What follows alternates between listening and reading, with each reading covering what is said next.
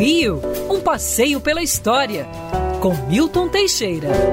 Amigo ouvinte, dia 7 de março de 1904, o governo federal iniciava uma obra monumental, a abertura da Avenida Central, atual Avenida Rio Branco, com 33 metros de largura e 1.850 metros de extensão, era a maior cirurgia urbana do Rio de Janeiro.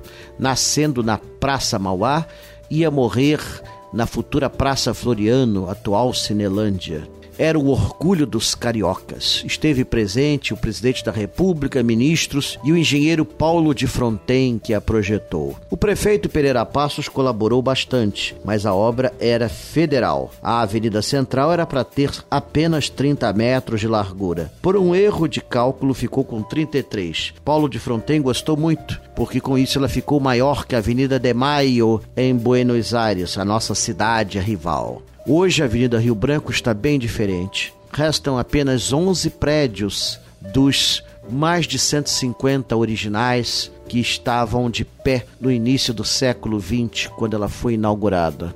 A Avenida Central mudou de nome em 1912 para Avenida Rio Branco e até hoje toda grande cidade brasileira tem uma Avenida Rio Branco para lembrar a nossa aqui.